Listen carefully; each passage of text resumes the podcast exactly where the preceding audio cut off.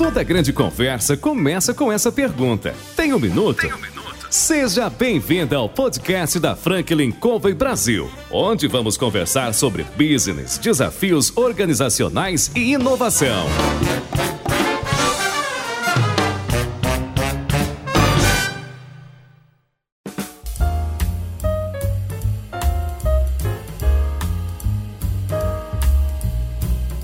Olá, pessoal. Aqui é João Palmeira, consultor sênior da Franklin Covey Brasil. Nós temos entrevistado presidentes, CEOs, empreendedores em diferentes áreas que têm compartilhado sua história de vida, que têm aqui deixado um pouco da experiência que tem sido adquirida no dia a dia da gestão. E você é nosso convidado para acompanhar esse bate-papo. Hoje, a gente eh, ligou para o Tiago Fernandes, da AutoForce, e perguntou para ele, né? E aí, Tiago, tem um minuto? João, tenho até 40 minutos a 60 para você. Muito bem, pô, que bom. Seja bem-vindo. Prazer ter você aqui. Muito obrigado. Tiago, conta um pouco da tua história. Como é que você chegou até aqui? Maravilha. João, eu sou de Natal, Rio Grande do Norte, então sou um potiguar. É, a Autofosse já é minha segunda empreitada, né? É minha segunda empresa. Eu sou formado em administração pela Universidade Federal e a primeira empresa que que eu criei, eu ainda estava na, na faculdade, pode parecer esquisito, mas era uma grife de camisetas estampadas. Hoje a Autofoss, ela atua no mercado automotivo, com marca digital e-commerce para veículos, mas a minha primeira empresa foi uma grife de camisetas estampadas, né? que eu criei na época da, da faculdade. E eu sou um geek, sou, sou um nerd, então sou fanático por filmes, séries e jogos. Naquela época eu achei interessante fazer um negócio como esse. Me reuni com mais dois colegas de sala e a gente desenvolveu a, a empresa. Só que, do início, essa empresa não era uma, uma grife de camisetas, era um provador virtual, para você ter ideia como isso é pivotando, era um provador virtual para o e-commerce do vestuário, que na época era 2010, 2011, a indústria do, do vestuário estava iniciando, né, os passos no e-commerce, e um dos grandes problemas e desafios era a questão do, do provador virtual. A gente, como bons alunos de administração, fez um excelente plano de negócio sobre isso, passamos em primeiro lugar na incubadora da universidade, passamos mais como bons alunos de administração, a gente não sabe programar nem desenvolver, e o negócio não deu certo. Então foi muito mais fácil a gente pivotar, sair de um provador virtual, que era altamente complexo naquela época, para um e-commerce. E deu certo. A gente começou a vender essas camisetas estampadas para todo o Brasil, é, viramos uma referência. É, os outros dois sócios acabaram saindo da empresa, e o mais importante de tudo é que uma das freelancers que eu contratava na época para desenvolver essas estampas, é, ela acabou se tornando minha sócia nessa época da, da grife. E a gente foi evoluindo a coisa toda, teve muitas dificuldades no meu caminho.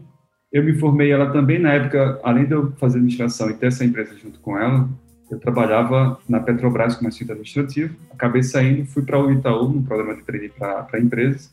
E aí eu era o típico empreendedor que trabalhava de manhã, estudava de noite e tinha a empresa de madrugada. Isso pode dar certo, João? Alguma coisa vai dar errado nesse meio caminho. E foi o que deu, né? A empresa não, não, crescia, ficava só patinando, era muito difícil, principalmente a questão da produção das camisetas, a coisa toda. Mas serviu para a gente aprender muito sobre e-commerce, sobre marca digital, sobre produção e esse ambiente todo da varejo. No final de contas, é, eu me formei também, eu resolvi sair do banco para me dedicar à empresa e deu tudo errado. O dinheiro acabou e o que sustentava a empresa na época era, era meu emprego, né? Eu disse, putz, e agora? Voltei para o mercado e fui ser consultor, fui dar palestra sobre marca digital, e-commerce, startup. E o Isa achou por melhor fechar esse negócio. A gente fechou é, e ficamos disponíveis para o mercado. Logo em seguida, a gente acabou entrando numa agência de publicidade e marketing, quando a gente teve contato com o mercado automotivo, aí é onde a gente começa a história da Autofosse. Bacana. É legal ouvir não é esse outro lado da moeda, porque muitas vezes, como a gente às vezes comenta aqui, é de que as pessoas têm ideia de que quando você atingiu algum resultado positivo no seu negócio, né, você não passou pelos percalços. E todo mundo que empreende sabe do desafio, né? como é né, construir algo do nada e todas as noites né, que a gente vara para poder fazer, torcendo para o negócio dar certo. E como você disse, né, três períodos. Trabalhar de dia, estudar à noite e ainda tocar a empresa de madrugada, haja saúde, né, Tiago? Mental, principalmente, né? Que esse é, é, o grande desafio de todo empreendedor, porque você sempre está ligado no 220, né? você tem muitas atribuições, estudo, família, é, empregados, sócios, concorrentes, clientes, e é uma loucura. Você precisa saber dosar muito bem tudo isso, porque Do contrário, um desses elos quebrando, você acaba entrando em uma espiral negativa. Isso acaba impactando nos resultados do negócio e da própria vida. Né? Ah, com certeza. Eu acho que quem está ouvindo a gente que pretende empreender e às vezes tem uma ideia romântica, né, de que vai ser dono do próprio nariz e que o trabalho vai ser diferente, eu diria que vai ser diferente. Você vai trabalhar mais, né? Vai trabalhar muito mais do que tendo horário comercial. Você não acha? 18 horas por dia, de domingo a domingo, é mais ou menos isso que acontece. Olha que coisa boa. Né? Domingo a domingo significa que não vai ter tempo para fazer mais nada, né? Só trabalhar, comer e dormir. Mas eu acho que isso vai muito do propósito, tá, João? É, uhum. Isso vai muito do propósito, da, da sua ambição de vida. Eu sempre fui um cara que, eu, quando eu era adolescente, eu falava que queria ser muito rico. Eu, eu venho de classe média é, média, meus pais são professores, eu não tenho empreendedores na, na, família, todo mundo é ou concurso público ou é funcionário de, de, uma instituição. Meus pais são professores, né?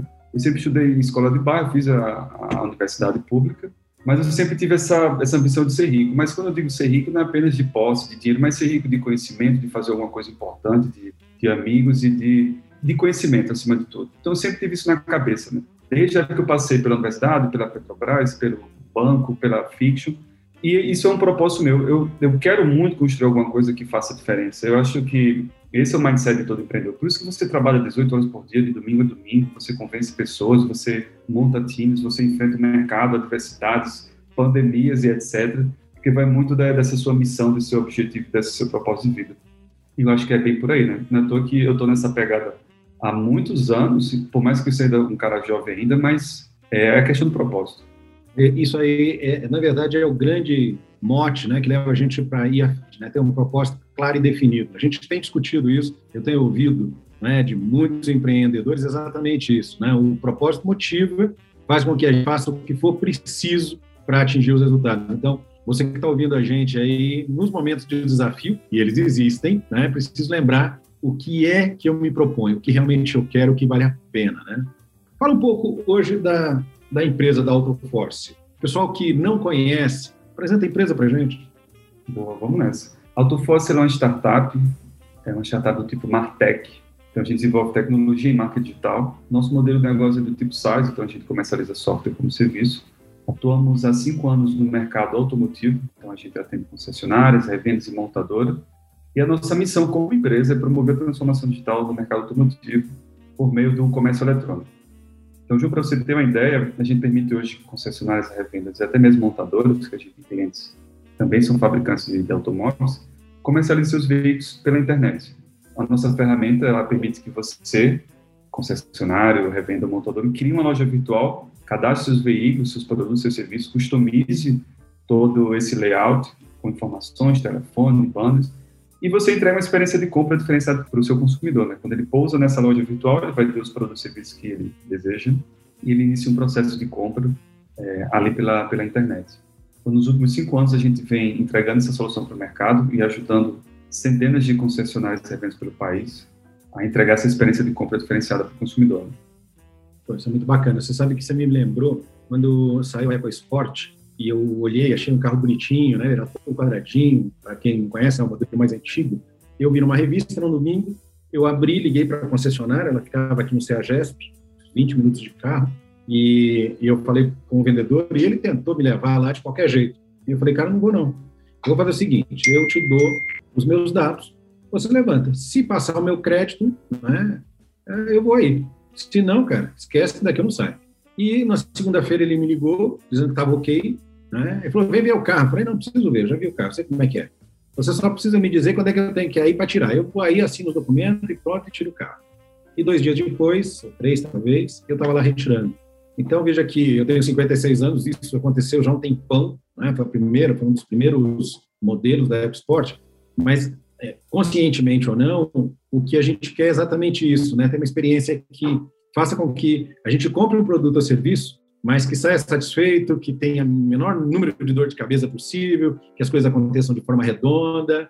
A Autoforce ela trabalha no sentido dessa integração da, da venda do carro com o cliente. Como é que é isso? João, para você ter uma ideia, né? Vamos lá. As pessoas elas estão cada vez mais conectadas, elas estão pesquisando, estão comprando tudo pela internet, tá? o hábito de consumo dos brasileiros mudou drasticamente nos últimos anos, principalmente agora devido a, a toda essa confusão da, da pandemia. As lojas físicas né, passaram a ser pontos de apoio para o e-commerce, porque, mais uma vez, o que as pessoas querem mesmo resolver tudo pela internet. A gente chama isso até de era da plataformização, onde empresas de varejo deixam de ser empresas de varejo e começam a se tornar empresas de plataforma de negócio. Magalu já entendeu isso, lojas americanas já entendeu isso. O mercado automotivo está entendendo isso às duras. Por quê? Porque as pessoas hoje têm acesso a muita informação, a tecnologia, a internet, e o ato de você adquirir um carro pode ser um ato muito soft, muito tranquilo, da mesma forma como você adquire um, um smartphone. Por mais que a gente saiba que a compra de um carro de um apartamento é uma venda complexa, é um ticket médio muito alto, mas a maioria das pessoas que estão comprando um carro, elas estão comprando um carro pela segunda ou terceira vez. E a parte mais chata de você adquirir um carro é toda a burocracia, como documentação, financiamento, pagamento, isso é muito chato. Será que eu não poderia conseguir fazer tudo isso pela internet e só ir lá retirar o carro, simplesmente receber na minha casa? Então, isso é um pensamento muito antigo dos concessionários, das revendas, das montadoras, e do próprio consumidor, acima de tudo. Só que, veja bem, João, antes da pandemia, isso se achava é, algo extremamente difícil, que só aconteceria no Brasil daqui a cinco anos. E é muito fácil você prever o que acontece no Brasil, porque você olha lá para os Estados Unidos, você conta cinco anos acontece no Brasil. Lá nos Estados Unidos, esse modelo de e-commerce de veículos já está acontecendo há bastante tempo. Isso era uma coisa que sempre me deixava chateado. Falei, cara, não é possível. Eu também comprei um carro para ser uma experiência terrível como essa. E é igual, João. Eu achei um carro na internet, achei legal, converti, alguém entrou em contato comigo e disse: o senhor vem aqui? Eu falei: não, eu quero resolver tudo pela internet. Não tinha como resolver tudo pela internet. Eu sou até lá para assinar uma papelada, uma documentação que poderia ter sido feita por qualquer tipo de outra plataforma, mecanismo. Me fez fazer o pagamento de boleto que poderia ter sido por transferência, alguma coisa do gênero.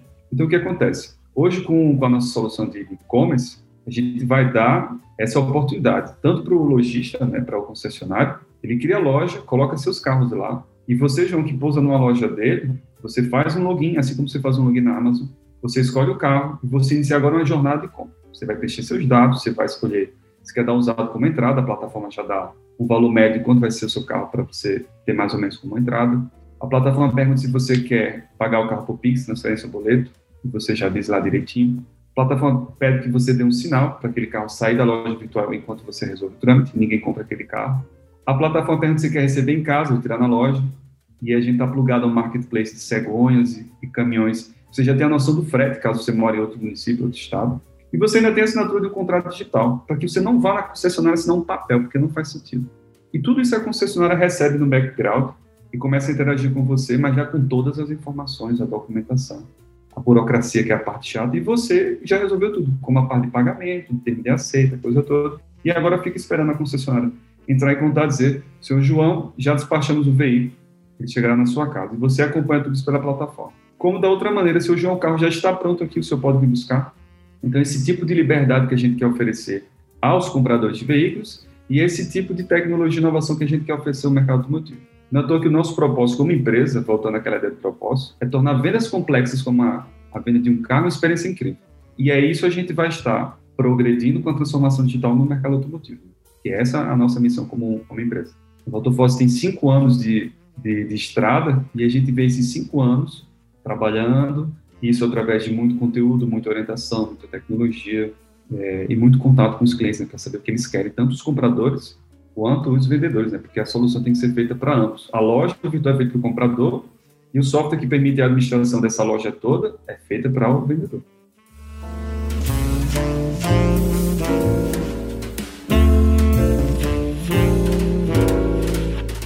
acho que essa é uma linha de raciocínio interessante. Né? A gente usa um case aqui é, na Franklin, quando a gente fala das quatro disciplinas da execução, e, e é o case da Copa Airlines. E a, a questão da Copa, para olhar para o mercado que ela estava inserido, altamente competitivo, né? um mercado desafiador, ela fez uma pergunta. Né? Ela foi perguntar para o cliente final o que é que ele queria. E a resposta foi chegar a tempo. Baseado nessa resposta, ela fez, a, ela montou a estratégia e todo mundo, né, da pessoa que entrava para limpar o, o, avião, o piloto, o pessoal de atendimento, todo mundo tinha muito claro o propósito, chegar a tempo. Então, chegar a tempo era mesmo, né, e todo mundo envolvido para levar essa melhor experiência para o cliente. E isso fez uma diferença incrível, o crescimento que ela teve, né, na América Central, num hub distribuição absurdo, né? E, é, e, isso faz toda a diferença, não faz? Total, total completamente. Você precisa saber o que seu cliente quer. Agora, para você ter ideia, João, como é que a gente fundou essa empresa? Eu me preocupo muito com, com o consumidor, né, com o comprador, e colocar o cliente no centro de tudo, que a gente chama de investimento centro, acho que é, é a missão de todo fundador. Quando a gente decidiu montar essa empresa, eu estava saindo da agência de publicidade e marketing, porque eu acabei discutindo com, com o dono lá na época. É, agradeço muito a oportunidade que ele me deu de trabalhar com o mercado automotivo nessa época. Isso foi em meados de 2014, João. Em 2014, não sei se você lembra, mas a gente estava passando por uma crise de crédito aqui no país é, e as concessionárias pararam de vender veículos porque as pessoas estavam com menos acesso ao crédito, elas não iam mais à concessionária e aquelas somas de dinheiro que a pessoa investia em publicidade normal, como tradicional, na verdade. TV, outdoor, revista, não estava mais trazendo os clientes até a, a concessionária. Então, precisava desenvolver alguma coisa diferenciada. Internet. O cliente estava na internet. E foi nessa agência que eu comecei a trabalhar algumas estratégias para ajudar um grupo de concessionárias que era cliente dessa agência a desenvolver estratégia online. Deu muito certo. A gente, eu e Isa, junto com esse dono da agência, pensou em desenvolver um negócio baseado nisso. A gente acabou entrando em conflito. Eu saí, Isa veio comigo mais uma vez. E eu disse, Isa, a gente tem uma oportunidade muito grande em mãos. Eu acho que o mercado automotivo é um mercado tradicional, um mercado antigo, e as pessoas vendem e compram um carro da mesma forma há quase 100 anos. Isso tem que mudar drasticamente, porque o acesso à informação e tecnologia já está disponível. Seria muito interessante a gente evoluir essa ideia de site para uma ideia de e-commerce, mas vamos primeiro conversar com o mercado automotivo. Nós estamos aqui em Natal, Rio Grande do Norte, mas a gente atua em todo o país. Eu tinha acabado de ler um livro, João, chamado Manual do Empreendedor, do Steve Blank. Esse cara é o papa das startups lá do Vale do Silício. Esse manual da, da startup, ele dá o passo a passo de como você validar uma hipótese de negócio, conversando com clientes e perguntando a eles se aquilo faz sentido. Né? Então, o livro inteiro está baseado na validação de três hipóteses principais. A hipótese de problema, será que o, o seu cliente tem esse problema? Né? A hipótese do cliente, será que o seu cliente é o cliente que você acha? E a hipótese de, de solução. Então, o que foi que eu fiz nessa época?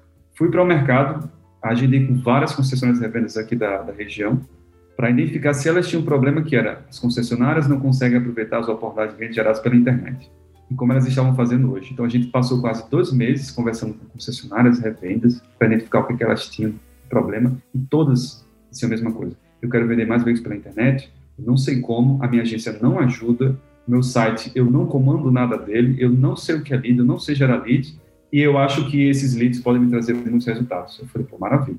Aí a gente foi evoluir com uma solução que a gente chama de MVP, que era um PowerPoint. Depois eu voltei em cada concessionária e disse, olha, baseado no que você me disse, eu estou pensando em desenvolver essa solução, que era um PowerPoint. Aí todos me diziam feedback, a coisa toda, eu fui aprimorando até que eu senti confortável a desenvolver a, primeira plataforma, o nosso MVP, é, já em termos de software. Vendi um carro que eu tinha, tinha me demitido da agência. Pedi o dinheiro emprestado ao meu pai, é, Isa, como era desenvolvedora também, ela desenvolveu a parte do front, que é a loja, mas faltava o back, que era a área administrativa desse negócio. Conversei com um amigo que tinha uma fábrica de software na região e disse, cara, eu estou com um novo negócio e eu preciso desenvolver essa, essa ferramenta aqui. Eu já validei com boa parte dos clientes e eu preciso disso em três meses para poder entregar, porque, João, desde o primeiro dia a gente já teve um cliente devido a esse processo de validação. Esse cliente, ele participou de todo o processo de construção da ferramenta que ele comprou o negócio sem a gente ter. Eu vendi para ele só e disse que entregava em três meses, sem ter nada, só um PowerPoint e algumas telas. Eu cheguei para esse meu amigo e falei, olha, eu preciso da ferramenta em três meses, eu tenho esse dinheiro aqui. Ele falou, pô, que legal. Essa ferramenta, em três meses com esse dinheiro, eu tinha tipo 60 features para fazer. Não tem como fazer essas 60 features em três meses com dinheiro. Dá para fazer 10. Eu falei, 10, eu só tinha 20 mil reais no bolso, assim. Eu disse, tá bom, tá dado, tá aqui os 10 mil, e os outros 10 mil entrega quando você me usar a ferramenta e dito feito. Três meses ele entregou, bati a porta do cliente, falou, lembra de mim? Ele falou, claro que eu lembro, porque ele tinha pago o setup para a gente. Claro que eu lembro, eu paguei o setup, estava esperando a solução. Cheguei, ele me entregou o restante do setup, eu devolvi o par dele ao meu pai, paguei o, o Diego, que era esse meu amigo. Do dia zero, a gente tinha um cliente pagante já.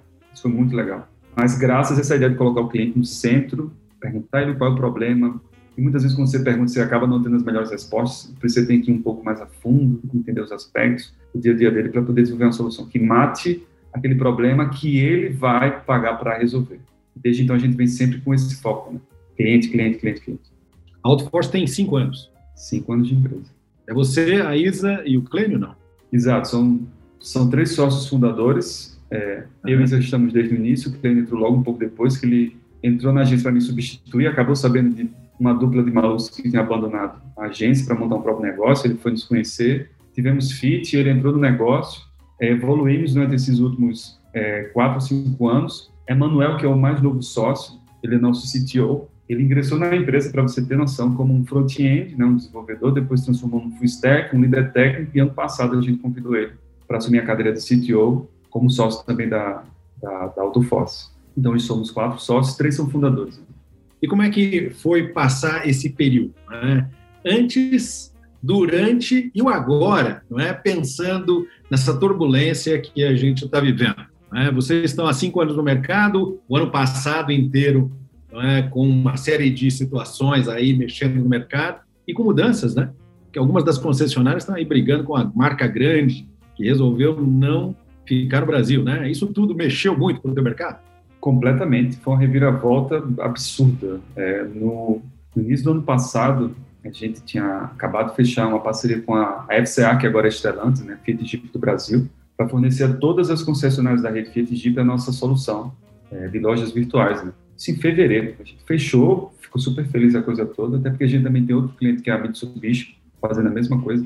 Mas aí, então, por mais que a gente tenha tecnologia, tenha um modelo de negócio, a gente faça uma boa educação com o mercado automotivo através de blog, vídeos, etc., o mercado era muito assim descrente, né? Nossa, beleza, tranquilo, estou tratando aqui, mas quando chegou a pandemia, João, e as pessoas começaram a fechar as portas, aí essa ideia de você ter um showroom digital, você atender virtualmente o cliente, de organizar as coisas, é, caiu a ficha de todos, né? A gente até fala aqui na, na empresa que existem três tipos de, de clientes, a gente chama de concessionárias, revendas né, 1.0, são os analógicos, Covid enterrou uma pancada desse tipo de concessionária. Era tipo, ah, não, site, lead, como, isso é loucura, eu tenho aqui meu ponto muito legal, não conseguiu abrir as portas, fechou. Temos a concessionária 12.0, que é a evolução da analógica, essa daí já atua com site, chumbo digital, geração de leads, tráfego, e aí você tem a concessionária 3.0, que é a virtual, que é o e-commerce do negócio. Quando chegou a pandemia, João, foi um susto para todo mundo, né? concessionário fechando as portas, queriam cancelar, e a gente, pô, você vai cancelar agora que você precisa de um showroom digital? Você está maluco? A gente convenceu os clientes a ficarem, os resultados foram muito bons para eles. Teve clientes que começaram a vender até mais durante a pandemia, para você ter ideia, vender mais veículos, produtos automotivos com peças, acessórios, mais na pandemia do que durante o, período normal, devido a essa disponibilidade que ele estava agora focando, que é a disponibilidade de um showroom digital, de uma experiência de compra diferenciada, do que antes. Então, muitos dos meus clientes, até descrentes e outros que não eram clientes, com a chegada da pandemia, investiram bastante no, no marketing digital. Então, a pandemia está gerando resultados tristes devido a, a tudo que está acontecendo, mas também para um mercado como esse automotivo também está trazendo resultados é, incríveis em termos de digitalização, né? Está todo mundo correndo atrás. Então, o ano 2020 eu acho que foi um ano gigantesco de aprendizado para a nossa empresa, porque a gente evoluiu muito como time, como, é, uma empresa de tecnologia, principalmente para o mercado automotivo, que eles viraram a chave. Então, tipo, eles sabem que agora não, não tem mais volta, que as lojas físicas, como eu falei agora no início, viraram um ponto de apoio para o digital. Então, que muitos agora estão vindo atrás da Autofoss, que antes eles eram meio descrentes, ou alguns grupos, e a gente está agora ajudando todo mundo a passar por isso. Que bacana. E quando você olha para esse ano, para a Autoforce, como é que está a, a, empresa em relação ao crescimento nesse próximo período? Vocês têm algum projeto em andamento, algum objetivo? Temos, temos sim. A gente quer se tornar a Amazon para o mercado automotivo na América Latina, para você ter ideia.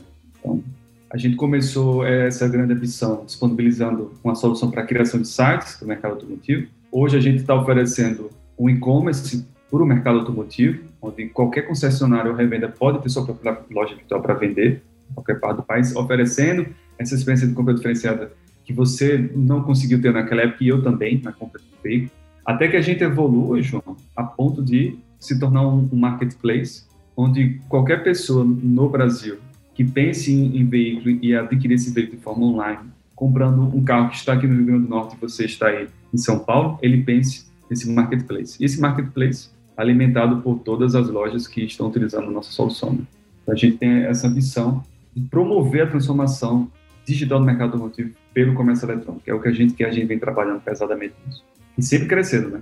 Quanto mais a, a, gente pulveriza essa ideia de plataformização, mais clientes a gente adquire. Quanto mais a gente ensina no mercado, tanto os compradores, deixando claro que agora tem ter tecnologia disponível com lojas virtuais para poder ter essa experiência, como também para os vendedores, que eles podem usar uma solução como da AutoForce para entregar essa experiência para os consumidores deles. Então, esse crescimento vai ser dentro e fora do Brasil. América Latina, essa expansão que você pretende? Uhum. América Latina é Brasil. Então, o que, é que a gente pensa?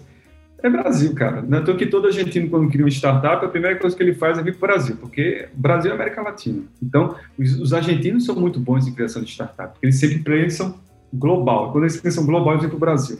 A primeira coisa que eles fazem. Então, se eu estou pensando global e eu estou falando América Latina, beleza. A gente primeiro precisa dominar o Brasil, ajudando a maior parte das coisas que a gente conseguir, para logo em seguida a gente partir para os países da América Latina, Central, Estados Unidos, por que não, né? E virar um, uma empresa global, porque desde o início, eu, Isa, Kleino, o Emanuel agora também, a gente tem esse foco de ser uma empresa global é, e ajudar mais e mais vendedores e compradores de veículos a ter essa experiência diferenciada. Né? Bacana. Analisando o mercado desse ano, vocês estão otimistas? Demais, muito otimistas, até porque, como eu falei, a chave virou para mercado automotivo é, e a gente está cada vez mais é, investindo na, nesse negócio de e-commerce. A gente tem alguns números interessantes, para você ter ideia, né? Temos clientes que chegam até 40% a 60% do seu faturamento vindo de vendas 100% online. Então, imagina, você é um grupo de concessionários que vende ali 200 a 300 carros por mês e 40% a 60% dos seus carros já são vendidos 100% pela internet ou quase na sua totalidade, né? Com a necessidade de buscar na concessão alguma coisa do gênero. Então, foi uma virada de chave muito boa Agora, claro, existem algumas dificuldades e desafios no meio do caminho. Eu acho que para todas as empresas de tecnologia, até porque hoje todas as empresas estão se tornando empresas de tecnologia. Né? E quando você entra num mindset como esse, João, você se depara com um grande gargalo, gente. Então, eu acho que o, o problema hoje no Brasil, e é um problema gigantesco a se resolver, é de gente qualificada para atuar na área técnica, né? em todos os segmentos marca digital, desenvolvimento de produto, design, porque isso virou uma mão de obra extremamente necessária para toda empresa que quer realizar essa transformação digital. E aí você, como uma startup, você agora está competindo com outras startups do seu tamanho, você está competindo com unicórnios, você está competindo com grandes corporações e você ainda está com, é, competindo com startups e outras instituições fora do país que estão pagando ou em euro ou em dólar. Então, por mais que a gente tenha uma grande ambição de crescimento, a gente só consegue crescer com gente, né? É por conta que uma empresa é gente, você vende para gente e você precisa ter mais gente. E nós somos uma empresa de tecnologia. E a escassez de desenvolvedores está uma loucura, né? Uma loucura. Então, para você ter ideia, devido a todo esse problema que eu acabei de, de compartilhar contigo, a gente está é, montando um, um, modelo de negócio de bolsa de estudos junto às universidades e institutos federais aqui na, na nossa região. Depois a gente vai para todo o Brasil, até porque a pandemia trouxe essa ideia do, do home office, a gente está contratando gente de todo o Brasil. Mas esse programa de, de bolsista, a gente está agora recrutando jovens desenvolvedores, estudantes, treinar esses caras, dar ensino, dar orientação para durante seis meses, preparados para ele entrar em outro programa para começar a atuar junto conosco. A gente está investindo no futuro do, da formação dos nossos desenvolvedores e outros profissionais como Customer Success, Insight Sales, Marketing Digital, que as universidades não formam e os poucos profissionais que têm já estão super disputados ou estão indo trabalhar em outras empresas fora do país, mas estando aqui dentro, né? recebendo mais uma vez em dólar, em euro. Uma vez que a moeda real foi uma das mais, mais valorizou no mundo durante essa pandemia.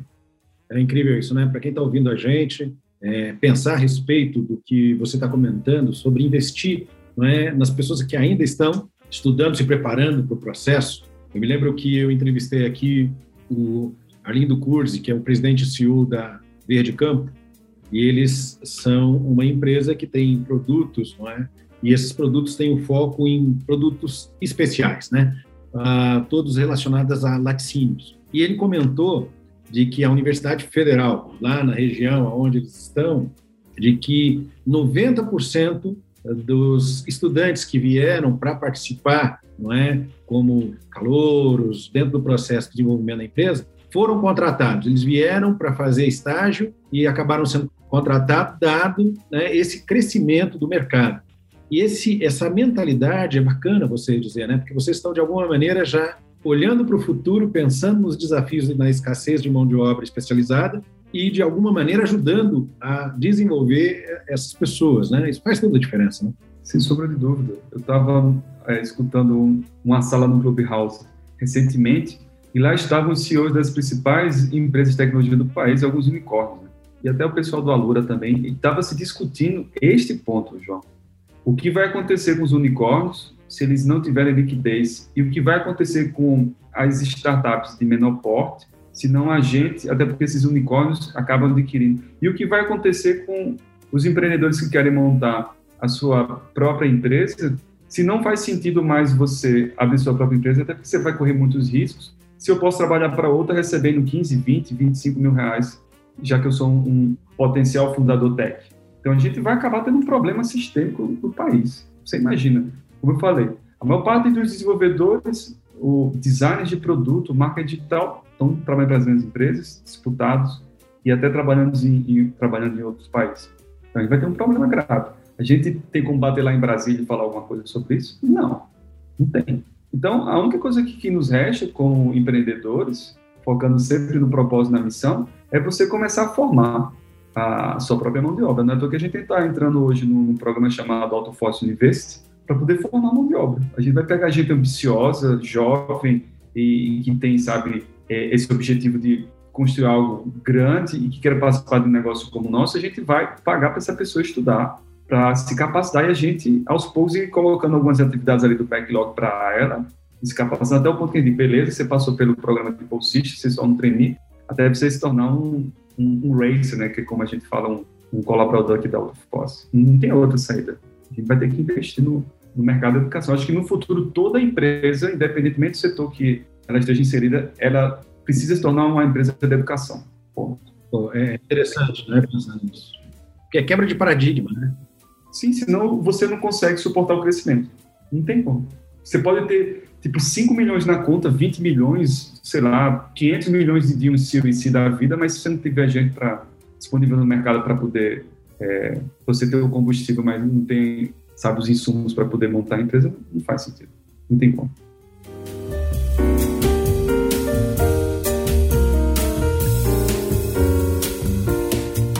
É interessante isso, né? Eu li um artigo algum tempo atrás que dizia que os, os próximos anos, né, 80 milhões de, de posições seriam extraídas do mercado, né? Aqueles trabalhos repetitivos estavam correndo risco.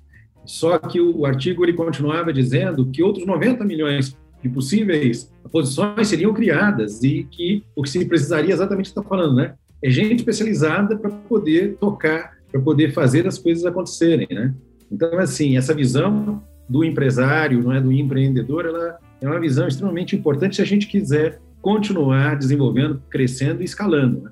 Totalmente. Me fala um pouco do, da sociedade, porque a gente sabe que casamento e sociedade muitas vezes dá muito certo, outras vezes dá mais ou menos certo e outras vezes dá certo de jeito nenhum. Você já teve a sociedade com a Isa lá atrás, ela está aí contigo, não é? Como é que tem sido entre você e os sócios tocar o, o negócio? Amor e ódio, né? É briga, é abraço, é, é uma loucura. Mas, é, enfim, eu estava até escutando, antes da gente iniciar esse papo, é, a entrevista que teve com, com o Daniel da, da V4 Company. Ele até fala que teve problemas quando é, tentou transformar seus amigos em sócios para abrir um negócio, ou coisas do tipo, quando você coloca um sócio só por dinheiro, vai dar problema, a coisa toda. E eu, Isa, Kleiner, Manuel, a gente acaba sendo é, founders com skills completamente assim complementares. Né? Eu acho que essa é a grande sacada. E todo mundo é, preza pelo crescimento da empresa, para ela se tornar uma empresa multimilionária, para que no final todo mundo se torne também milionários, né? Eu acho que a grande sacada de tudo isso é porque tanto eu, Isa, o Clênio e também o Emanuel, a gente está muito focado com o nosso propósito, nossa missão de, de vida que é criar um negócio rico que gere um impacto muito forte na, na sociedade e que faça a diferença é, toda essa energia que a gente deposita. Né?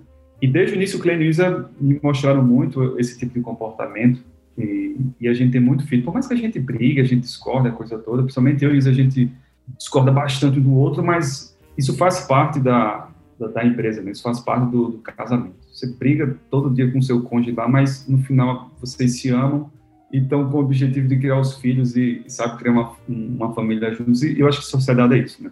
É, o que a gente também está fazendo, até por conta da, da, nossa cultura, dos nossos objetivos e, e, valores, é também permitir, a partir de agora, que todo racer que se destaque, ele entre num programa de, de veste na, na, empresa. E uma coisa é você, né, ter... E se fala muito isso, né, discurso de dono, de foco no longo prazo, a coisa toda. Nós somos uma empresa muito jovem, como, como eu falei, temos cinco anos de empresa e os fundadores também são muito jovens. Eu tenho 32, Isa tem 30, Clênio tem 34, Emanuel tem 25. A, a idade média da empresa é, é 25 anos, então é todo mundo muito jovem, é, com muita ambição, aquela coisa toda.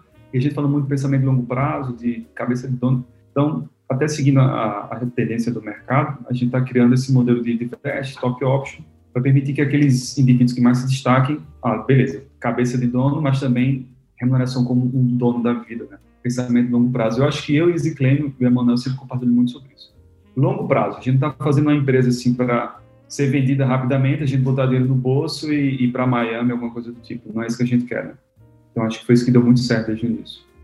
É, você que está ouvindo a gente e que está ouvindo aqui a, a, história, né, que nós estamos compartilhando, o Thiago está falando aqui, né, desse casamento, que é trabalhar, não é, com um sócio né, precisa ter em mente a importância do, do, alinhamento do objetivo, porque isso, na verdade, é a primeira coisa que se perde. Eu tive sócio alguma época também para um dos negócios e, naturalmente, cada um tem perfil, tem uma visão e elas precisam ser complementares para dar certo. Mas mais do que isso, né, quando você olha para os desafios que o mercado traz, chega uma hora que dá uma baladinha e aí, como o Tiago comentou, gente, a discussão, o beijo, o abraço, mas tem que lembrar que se ama, que o negócio é um filho que precisa crescer, desenvolver e ir para frente, né?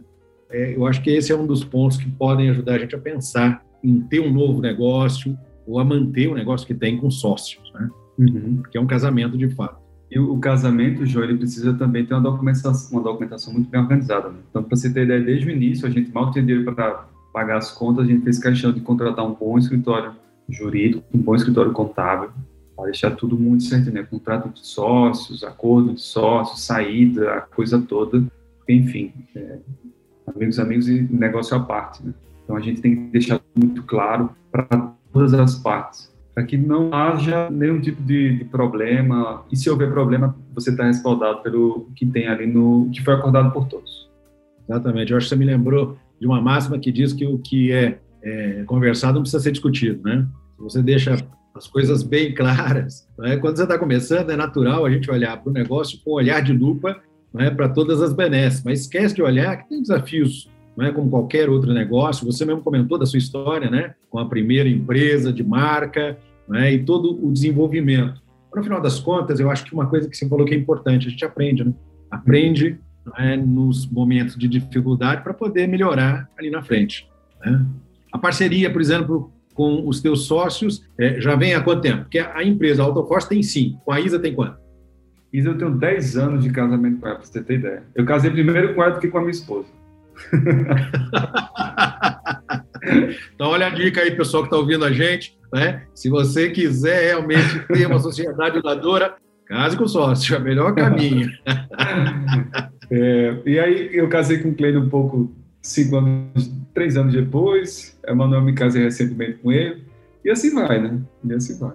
Para criar é muito o, legal. O, os filhos e a família. Se bem que a gente fala em família, fala nesse tipo de, de coisa, mas um, um mindset que a gente tem na Autoforce é que, tipo, nós não somos uma família, por mais que a gente brinque com casamento, mas, tipo, família faz besteira, família diz coisas que não deveria dizer um pro outro, família tá ali por favor, uma coisa do, do tipo, e a gente não, não tá para essas coisas, né? A gente tá com foco no resultado, no crescimento, então nós não somos uma família, nós não vamos nos tratar como uma família, nós somos um time. Um time que joga junto, cada um está numa, numa posição específica e a gente foca no resultado, em jogar para vencer.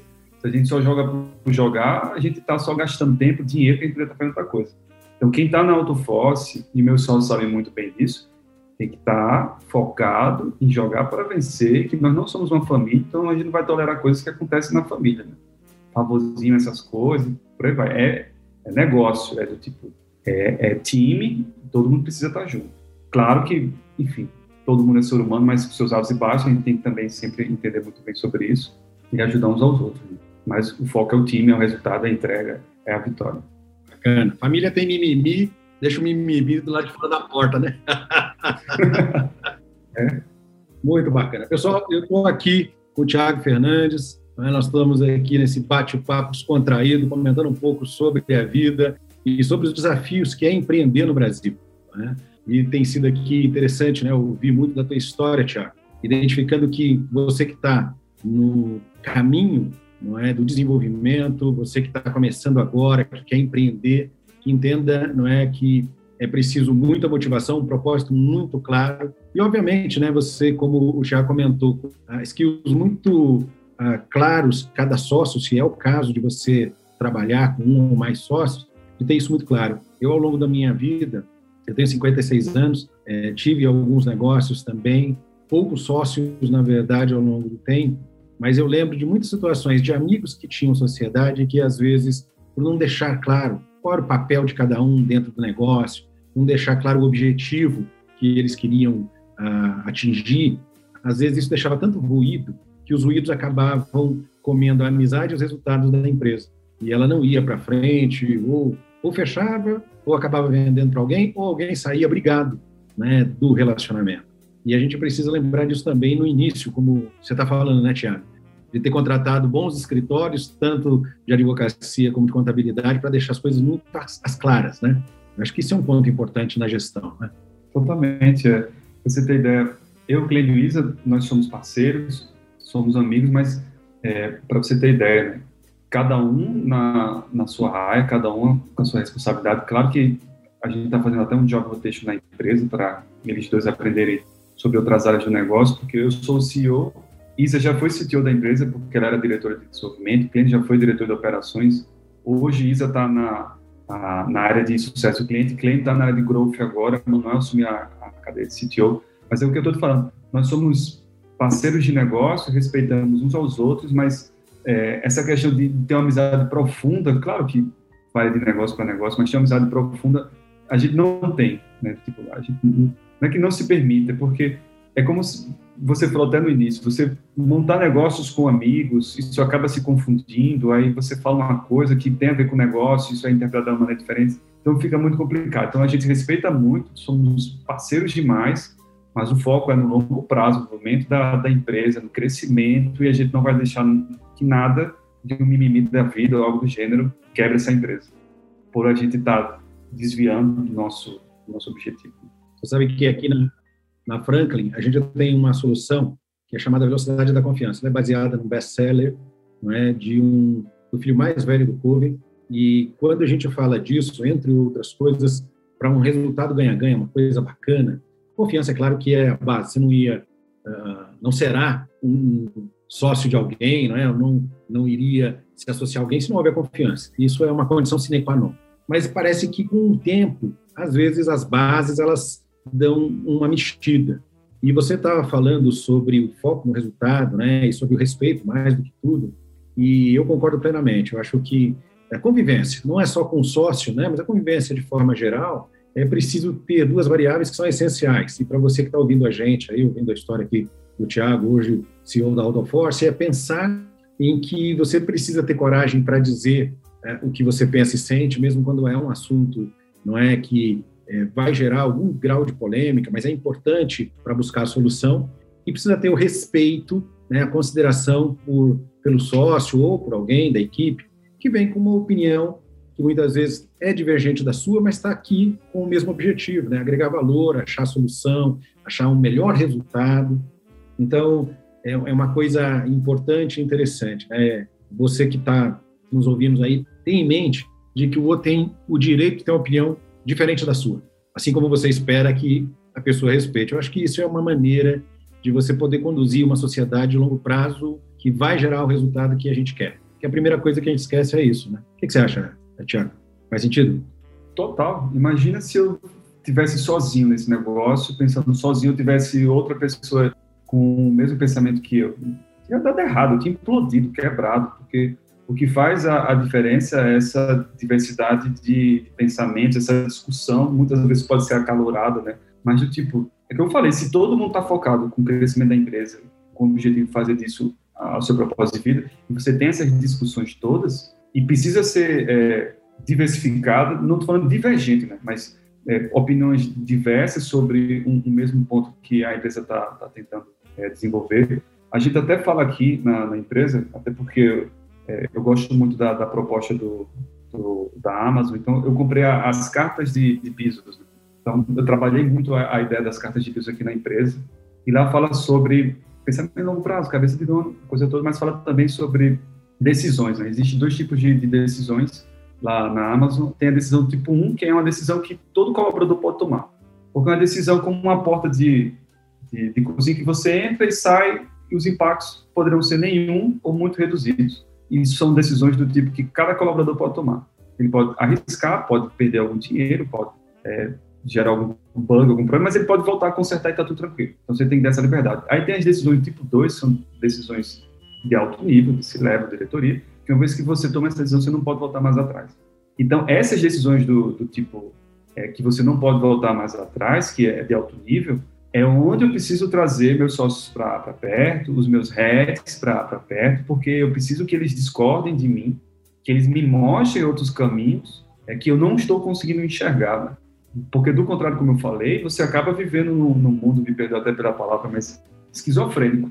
E nada pior do que você estar tá na liderança de uma empresa que pode ser uma grande corporação ou uma startup como, como a gente, e você tem esse, esse pensamento, sabe? Por mais que você foque no cliente, a coisa toda, mas você tem um pensamento, você acaba esquizofrênico, né? pensando por si só, sem ter é, o pensamento de, de outras pessoas que estão do seu lado também com, com o mesmo objetivo. Faz todo sentido. Eu acho que é, essa é uma das lições, né? Que você que está ouvindo a gente, que, que tem um negócio ou que pretende iniciar o seu negócio, que tem muitas vezes sócio que às vezes está no momento, naquele momento de divergência, né, muito forte, é pensar a respeito de do seu papel, do papel dele, do que o que se quer, porque afinal de contas toda empresa ela teoricamente inicia e é pensada para gerar valor, resultado, para entregar alguma coisa de bacana, né, para o mercado.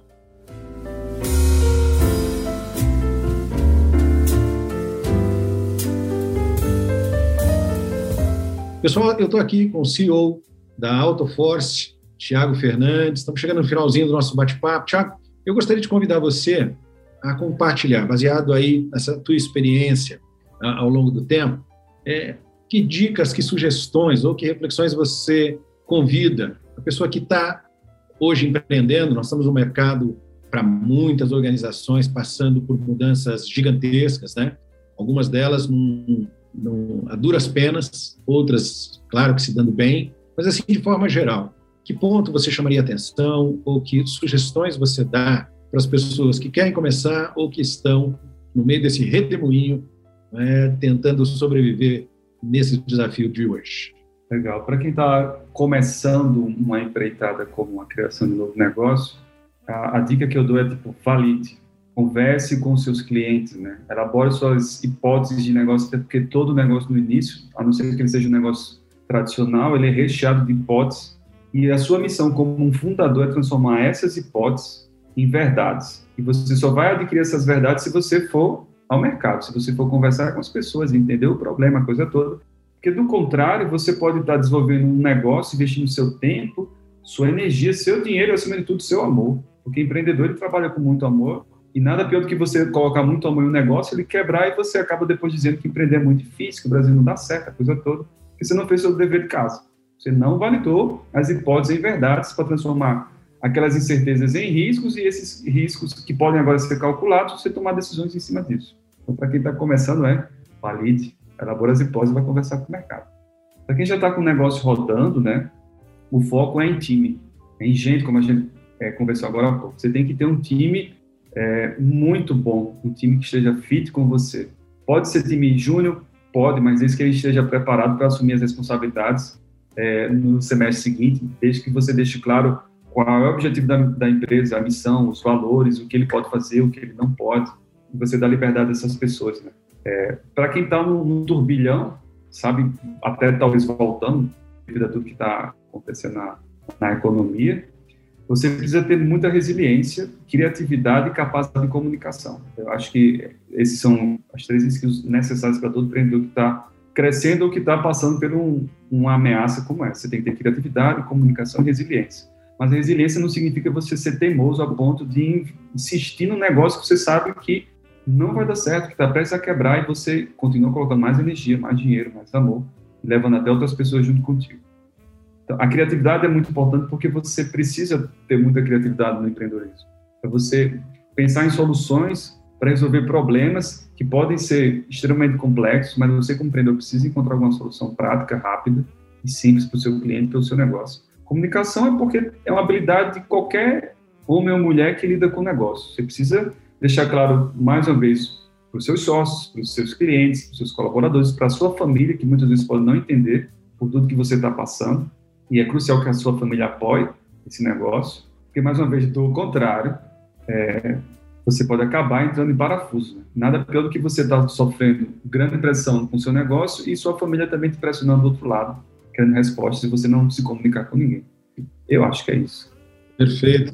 Muito bacana, Tiago. Obrigado, pessoal. Estou aqui com o Tiago Fernandes, CEO da AutoForce, nesse bate-papo descontraído. Tiago, muito obrigado pela tua participação, por compartilhar um pouco da tua história conosco aí, pelas dicas que você deu com o pessoal. Espero que você continue tendo muito sucesso, é? você, a Isa, é? o Clênio, e que a gente volte a bater papo em algum momento aí na frente. Muito obrigado. Viu? Com certeza, João. Eu que agradeço. Um abraço. Valeu, sucesso.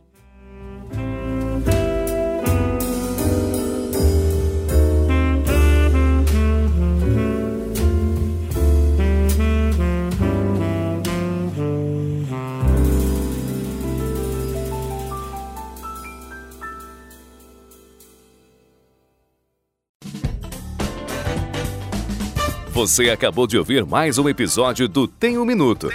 Oferecido pela Franklin Covey Brasil, uma empresa global que ajuda outras empresas a alcançarem resultados que requerem grandes mudanças no comportamento humano. Venha conhecer nossas soluções customizadas para os seus desafios organizacionais.